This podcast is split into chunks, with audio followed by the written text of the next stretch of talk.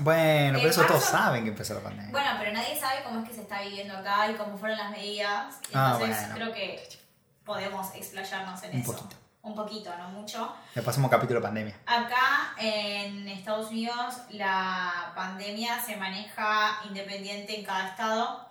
Esto quiere decir que cada gobernador da declaraciones a su estado. Entonces, por ejemplo, en Michigan, que es donde estamos nosotros, estábamos lo más bien hasta más o menos finales de abril, en donde declararon que la gente se quede en su casa. No de manera extrema como está pasando en la Argentina, que no puede salir. Acá sí podíamos salir a caminar, por ejemplo, podíamos ir al supermercado, siempre usando eh, barbijo, pero teníamos cierta flexibilidad al momento de salir.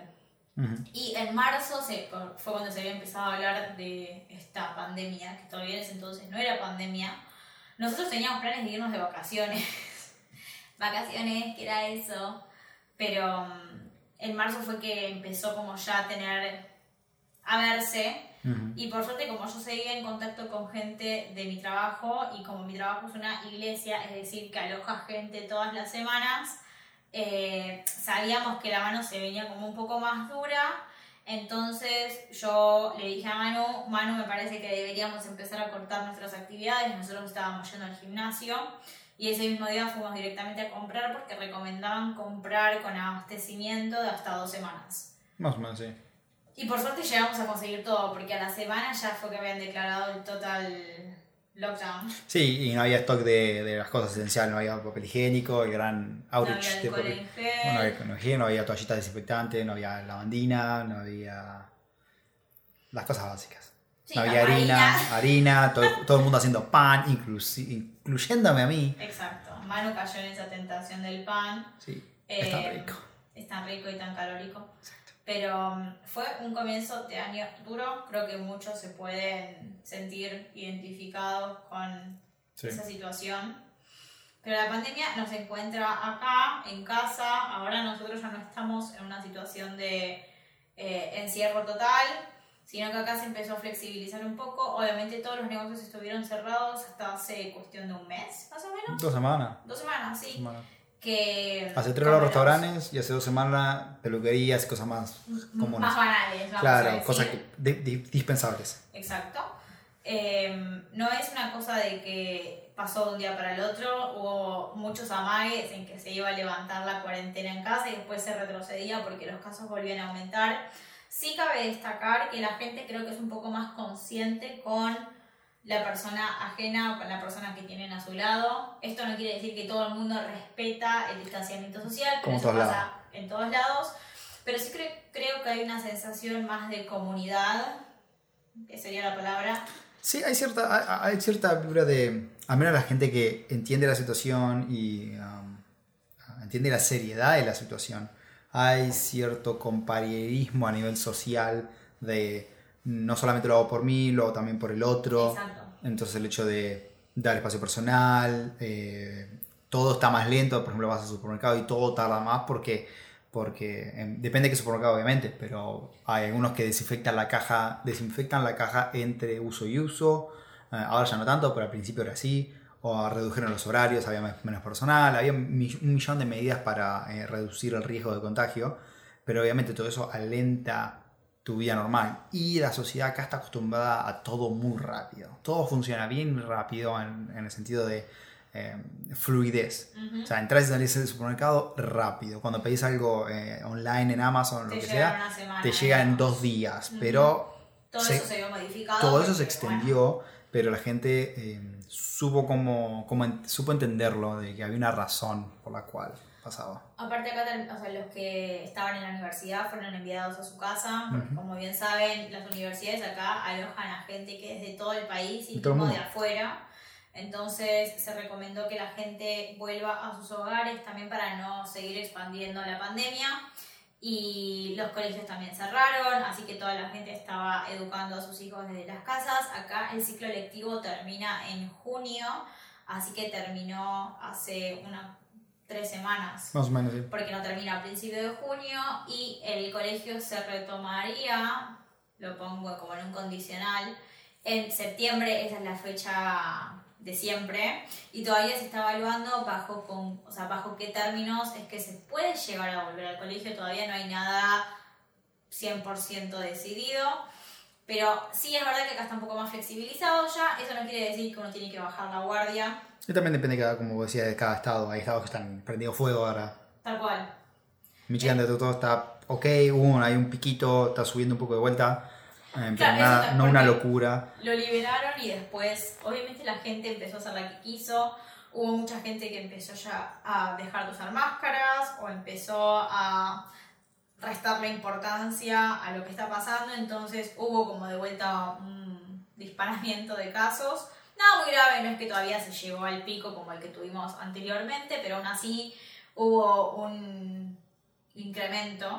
Por ende, las empresas han decidido, como en el caso de Manu, que sigan en cuarentena. No en cuarentena, o sea, no, la, la oficina sigue cerrada hasta al menos octubre, pero en el caso muy, muy óptimo octubre, si no va a seguir siendo. E incluso, incluso después de eso seguramente sea opcional en base a cada uno cómo se sienta. Porque también está ese factor de ca- cada uno cómo se siente, no solamente eh, de ir a volver a trabajar, es de juntarse, de ver otras personas, ir al supermercado, hay gente que realmente tiene miedo. No, no creo que sea para tenerle miedo, hay que tener respeto, pero no miedo, pero hay gente que eh, totalmente paranoica y, y no quiere ir, obviamente. Y entonces están respetando eso. Sí, la verdad que es, es un momento complicado, pero creo que es importante o vale la pena destacar que si bien fue, al menos para mí fue difícil porque siento que recibí muchas cosas en esta cuarentena, o sea, yo para esta altura del partido ya me imaginaba, primero habiéndome ido de vacaciones, que no pasó, después me imaginaba en otro trabajo, que si bien no se dio, sí es importante decir que la verdad que la unión de la gente acá, al menos en nuestros círculos, es súper valiosa y destacable porque uno sigue en contacto con sus amigos y capaz que nos pasa que yo vivo cerca de mi jefe y su familia y vienen y nos capaz nos dejan un paquete de galletitas que hicieron caseras o esa sensación de contar con el otro, Ujú. no importa que haya una pandemia en el medio y que es la primera vez creo que se da una situación a lo que no estábamos acostumbrados en ningún país, o sea, literalmente no teníamos nada con qué Nada, estaba preparado. no. Pero que aún así en todo el tema de la incertidumbre y miedo que eso lleva, yo me sentí bastante acompañada y creo que eso me hizo sentir un poco más tranquila. Obviamente tuve mis momentos de pánico y de decir, ¿por qué? ¿Por qué pasa esto? Pero en líneas generales creo que todo se manejó bastante bien. A nivel social, sí, después de, a nivel de medidas y demás, hubo algunas medidas que no tuvieron sentido, algunas medidas que sí tuvieron sentido. No, no, no nos metamos en, Políticas. en políticas, pero eh, a nivel de la sociedad, ah, pienso, al menos en la sociedad con la que nos Nosotros nos rodeamos, eh, la manejó muy bien y todos fueron de, de- de mucho soporte, eh, incluso para gente desconocida, entre comillas, como nosotros, que no es que somos la familia, somos, lo conocemos de el trabajo o hace relativamente poco, pero igualmente fueron muy... Y creo que esa fue muy prueba ameno, sí. de fuego para los dos, porque es una situación tan vulnerable en algún punto que uno nunca se imagina, como que yo siempre imaginaba, bueno, lo somos que puede pasar, puedo extrañar mucho, pero no, no te imaginas esto de que capaz no sos ni siquiera capaz de verte con esos amigos que ya formaste en persona, que también son los que te dan ese envión para seguir en- tu vida cotidiana, porque en mi caso yo soy muy de las amistades y necesito de ese vínculo para estar bien en mi día a día. O lo, o lo que vos decías de cómo te sentías de que en el peor de los casos es bueno, es un gasto, pero bueno, te tomas un avión, te vas a la Argentina y estás con la gente Sí. que querés. Y con esto fue, no, no se puede. La Argentina está completamente aislada del mundo con respecto a vuelos. Entonces, si, y aún si quisiéramos y tenemos la plata y todo, no se puede.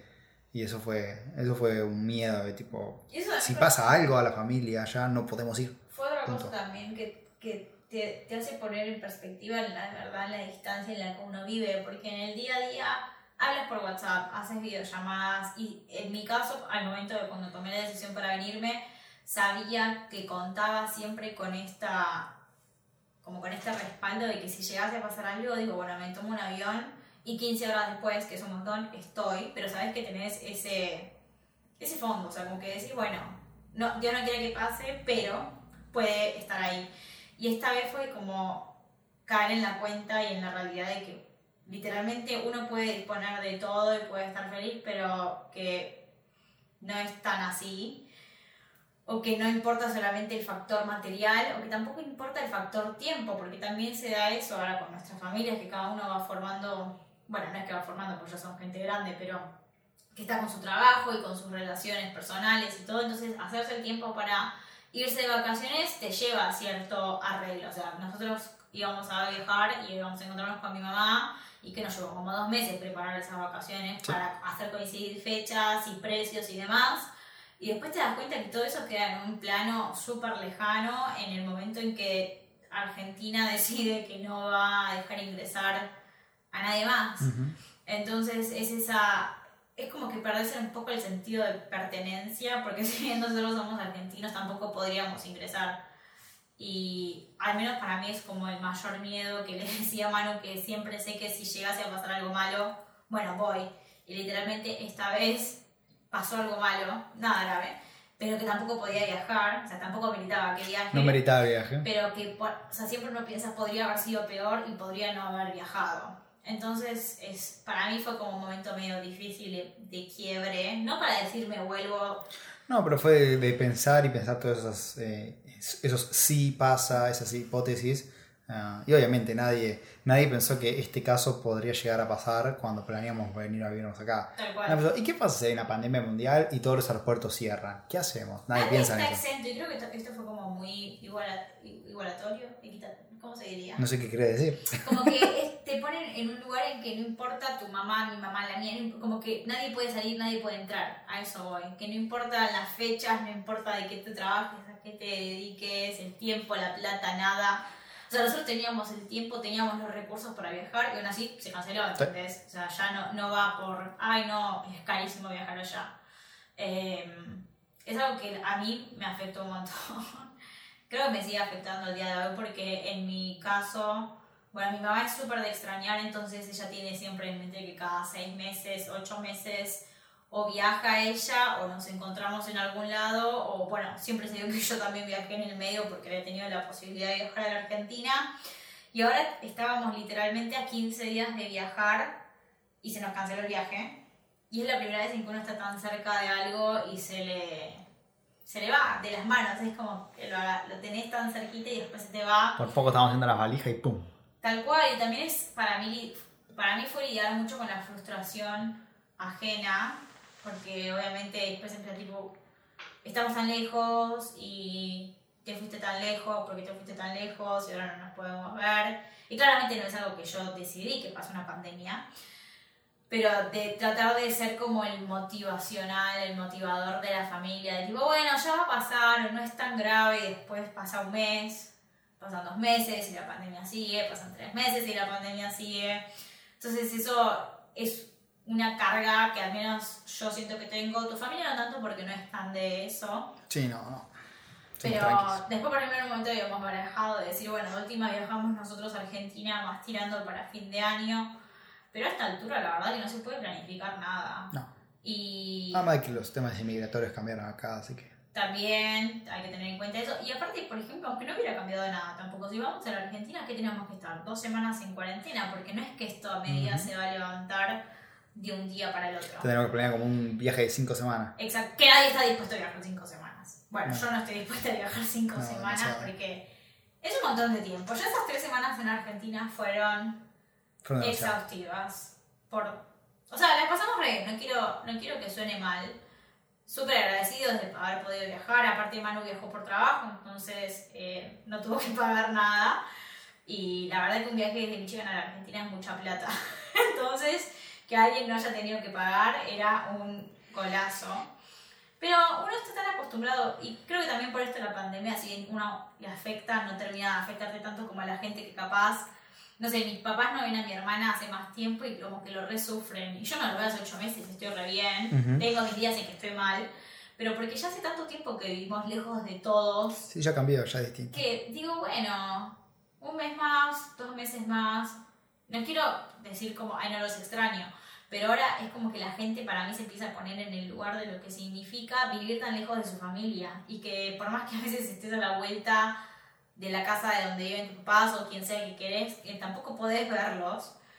Y es algo que agradezco que ya estemos más acostumbrados, porque creo que si no me hubiera muerto, o sea, si hubiese sido el primer año, Sí. me moría, literal. Porque el primer año que estábamos acá. Porque no tenía nadie. Ahora por lo menos estamos como mucho con las videollamadas con amigos o ese tipo de cosas. Igual yo ya estoy harta de las videollamadas con amigos. Acá. Como que hay mucho Zoom todo el tiempo. Ah, sí. Igual, más harto estamos de los audios. Ay, sí, gente, por favor, ¿podemos hacer un consenso de que no se envíen más audios? Solamente cuando vale la pena. Sí, tipo chisme. O cuando son tipo, ok, no vas a escribir 8 minutos de diálogo, escribir 8 minutos es demasiado, pero para decir hola, ¿cómo estás? No manden un audio. Exacto, sí. Pero bueno, después también hubo eso de nuestra parte de nuestra familia, como un sobre, sobre pregunta de cómo estábamos Sí. pasándola acá. Que, que- que lo entendemos, estaban aislados, ellos estaban acostumbrados a salir y a tener su vida social y demás. Y, y ahora, por ejemplo, en mi caso es, tengo a mi hermana y al novio en una casa, mi hermano en otra casa, mi mamá y mi padrastro en otra casa y mi papá en otra casa, todos separados. Eh, y no se, no se ven, y no se ven con nada. Entonces, el máximo son dos personas juntas a la vez.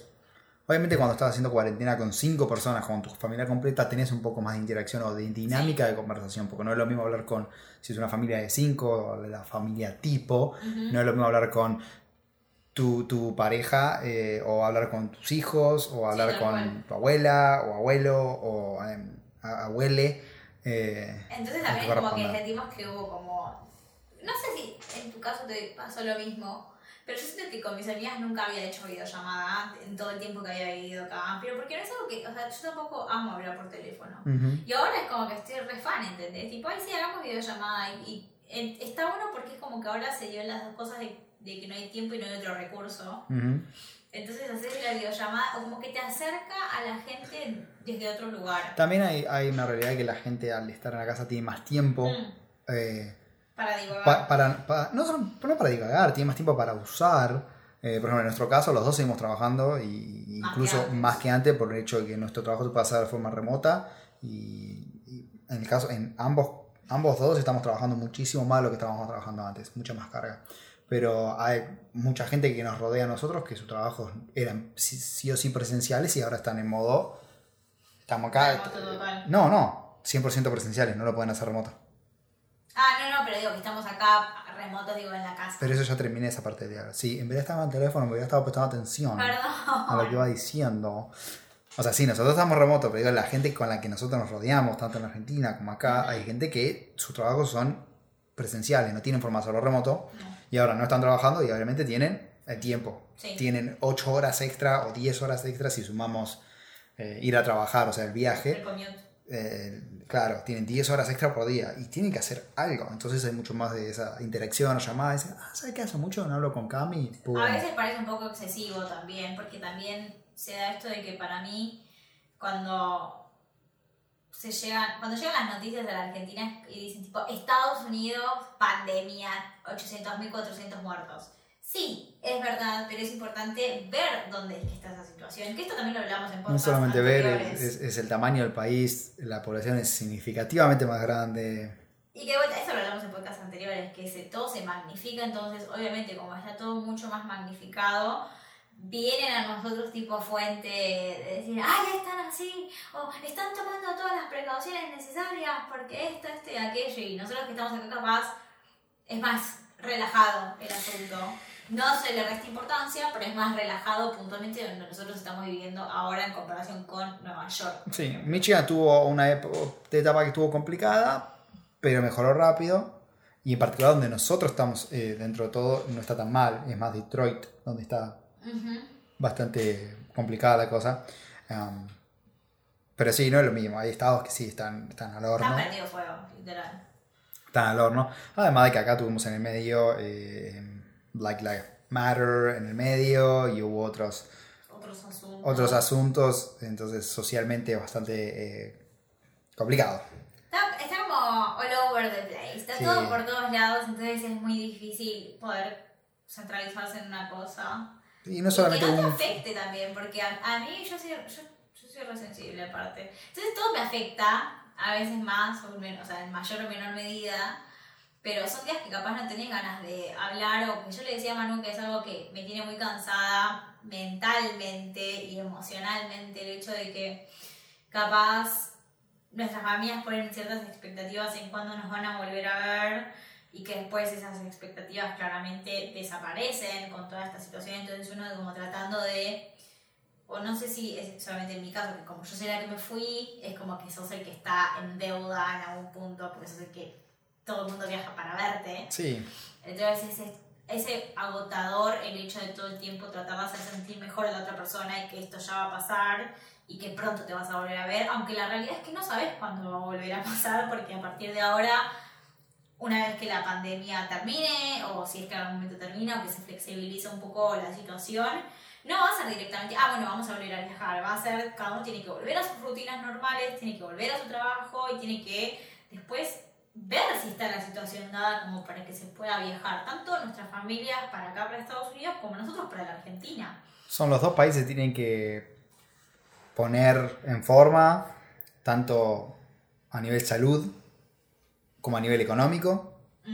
Y después es nuestras familias a nivel salud y a nivel económico. Por suerte, va a decir que hasta ahora de nuestras familias venimos zafando y no tenemos ningún caso No, es verdad. de COVID. Yo tengo un primo de mi mamá que tiene, pero está bien. Eh, pero no es tipo lo más cercano, No, sí, sí, sí. no es tipo mi hermano o una cosa así. Por suerte eh, fuimos agraciados con no tener ningún caso. Ah, Pero eso no, no quiere, o no le quita, o no le resta importancia que no sea agotador no, no, el hecho de estar todo el tiempo pendiente. Y más en la Argentina, de que como ellos siguen todavía en ustedes siguen en cuarentena, eh, que es como que es el tópico del momento. Y entiendo que es difícil hablar de otra cosa cuando hay un tema tan importante y redundante en la cotidianidad de todos los días. Eh, para nosotros ya, por suerte, salimos un poco de esa etapa. Nada más que el hecho de seguir trabajando es que nuestras vidas siguen adelante y tenemos cos- cosas nuevas que pasan en nuestra vida, no es solamente el COVID eh, constante, pero si vos estás en aislamiento y no estás trabajando porque no podés, básicamente tu vida es el COVID, eh, el Bake Off, no, ¿cómo es? Bake Off, el programa de Paula Chávez. el programa para Samantha. Chava- Samantha y, y- y la estafa y a ver, no sé qué otra cosa. Que, Sí, exa- sí, son como ¿Qué esos, tópicos que va variando entre cuatro y es lo que pasa. Exacto, porque es, eh, básicamente es vos, la tele y estar encerrado en casa. Eh, pero por nuestro lado es la vida sigue y seguimos trabajando y siguiendo, tipo, generando nuevas cosas de que hablar. Entonces sí, estás como ese de, ya hablamos mucho de COVID, hablemos de otra cosa. Tal cual, tal cual. Y creo que es momento para nosotros también decir que hablamos mucho del COVID. Sí, hablamos mucho de COVID y muchas cosas. Exacto. Pero con esto vamos dando fin al capítulo de hoy. Esperamos encontrarnos y reencontrarnos próximamente. Y ya dijimos, tenemos que hacer uno del viaje, Tenemos que hacer uno del viaje a la Argentina. podemos hacer uno del COVID un poco más estructurado, menos de de ranting, ranting Y después otra idea que yo le había dicho a Manu que me gustaría que, le- que me digan qué les parece. Siempre nos pueden escribir a nuestras redes sociales. Yo soy Matías, arroba, Matías Escribinas. yo soy arroba camillas ok y vos sos... Uh, man bajo rueda. No puede ser que no te acuerdes tu user, sos joda. Eh, vos sabés cómo soy. Bueno, pero lo que quería hacer es que este último tiempo y en líneas generales estuvimos en contacto con gente, no sé si nueva, pero nos hicimos más amigos de gente que capaz comparte un poco más nuestra historia y no siempre la comparte de la misma manera. Por ejemplo, tenemos una amiga mía que, bueno, de los dos ya a que está trabajando acá de niñera, ella también es de la Argentina, y así como nuestro caso y como otros diferentes de gente que emigró de su país, hay un montón. Entonces mi idea era tener gente invitada en futuros capítulos, en donde sea gente que vive no solamente en los Estados Unidos, pero capaz también en el resto del mundo, y contar, que nos cuenten un poco más o menos de cómo es su experiencia, cómo es que, por qué decidieron irse, cuáles son las posibilidades, qué es lo que les gusta vivir afuera, qué no, y ese tipo de preguntas, pero que no solamente sea desde nuestra experiencia, de nuestro lugar, sino también dándole voz a aquellos que tienen otras historias y Sí, bueno, en el caso de nuestra amiga es su, su... O sea, la parte que a mí siempre me pareció interesante de lo que hablamos es cómo llegamos acá y todos los pasos y complicaciones y demás. Su historia es totalmente distinta porque es otro proceso completamente distinto. Y sí, fue otra manera también, mismo su manera de vivir acá es diferente. Exacto, cómo llegó, cómo vive y cómo sobrevive es totalmente distinto y es muy interesante. Pero bueno, quería que nos hagan saber qué les parece esta idea. si hubo alguien que nos escuche que está viajando o que es de Argentina o de otro lugar del mundo también, que esté viviendo en otro país, no duden en escribirnos. Pueden ingresar a whynotthepodcast.com para ver nuestros correos y así nos mandarnos por redes sociales. Así que nos encantaría escucharlos y que compartan sus historias con nosotros. Sí. ¿Te parece? Sí. Nos estamos escuchando próximamente. ¿Quieres tener la palabra final? Sí. Chao, Matías. no sé quién sos, pero chao. Chao a todos.